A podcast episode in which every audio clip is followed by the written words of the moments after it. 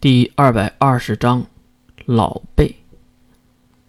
老一辈的故事，只留给老一辈去回忆。被屋内所有人都跪拜的少女兰露西亚，却用奇怪的眼神看向唯一站立的月。咱来猜猜，你这次又有什么目的？兰露西亚的这句话一句就说明了，他是认识月的，至少是有点关系。而地面上跪拜的几个人都抬起了头，目光转向了月。月此时也是面露紧张，他舔舐着自己的嘴唇，右手还不停地揉搓着自己的银发。一旁的关灵也好，四门水兵也罢，他们都知道这个。是月的小动作。关灵，你带着水兵和士门出去。还有你。月命令的口吻，看向一旁的巨人淼。就看淼歪头看了一眼一旁的女孩当，当点了点头。淼也没有说什么，直接走向了门口。看到淼走开，关灵也是给水兵和士门眼色，两人也没有说什么话，起身就和淼。一同离开了房间。这时，屋内可就只剩下了三人：女孩当，还有月和露西亚。你到底想干嘛？露西亚还是这个问题，而月却指向了天花板。耳朵不重要吗？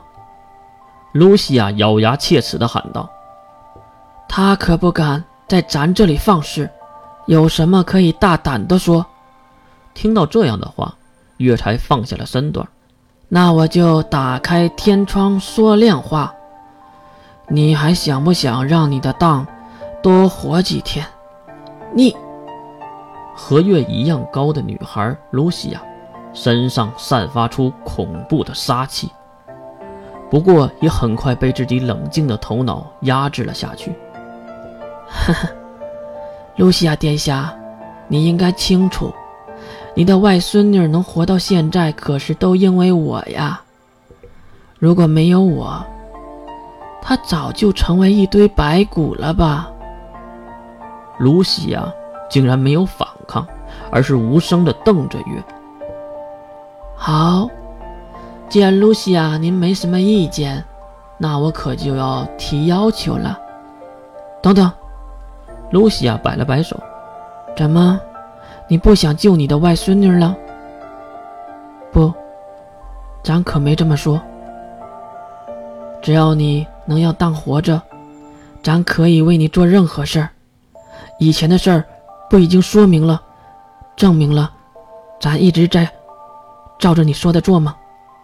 所以，你应该知道，咱是诚心的。这个神话中的人物竟然在妥协。月却在漂亮的脸蛋上露出了丑恶的嘴脸，邪恶的笑容爬上了脸颊。对呀，对呀，你要知道自己的位置嘛。这次我不想要别的，就想要那一段埋藏多年的历史。你这个活了几万年的老妖婆，帮忙证明一下就可以了。咱，对，你的话比任何证据都有力。这个世界上还没有人会怀疑你的。你让咱撒谎？月摇了摇头，不是让你说点实话。说到这里，月转头看向了门口。关灵，你单独进来。听到声音，门被推开。关灵缓缓地走了进来，当然也不忘了给露西亚行礼。小月走到月的身边，关灵看向见笑的月。关灵，手机带了吗？嗯。别说，关灵还掏出了手机。来，给我们殿下录一个像。我问问题，你来回答。这个，关灵有些胆怯。毕竟面前的人可不是普通人。关灵。月瞪大了眼睛，关灵也是马上点亮手机屏幕，并对着矮小的露西亚：“好，我来问你，艾略特一族真正的秘密。”月的一句话，掀起了一段不为人知的恐怖事件。录像结束后，关灵被这段露西亚口述的历史震撼到了。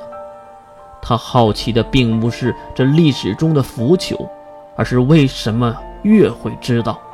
他在巧妙地引领着露西亚。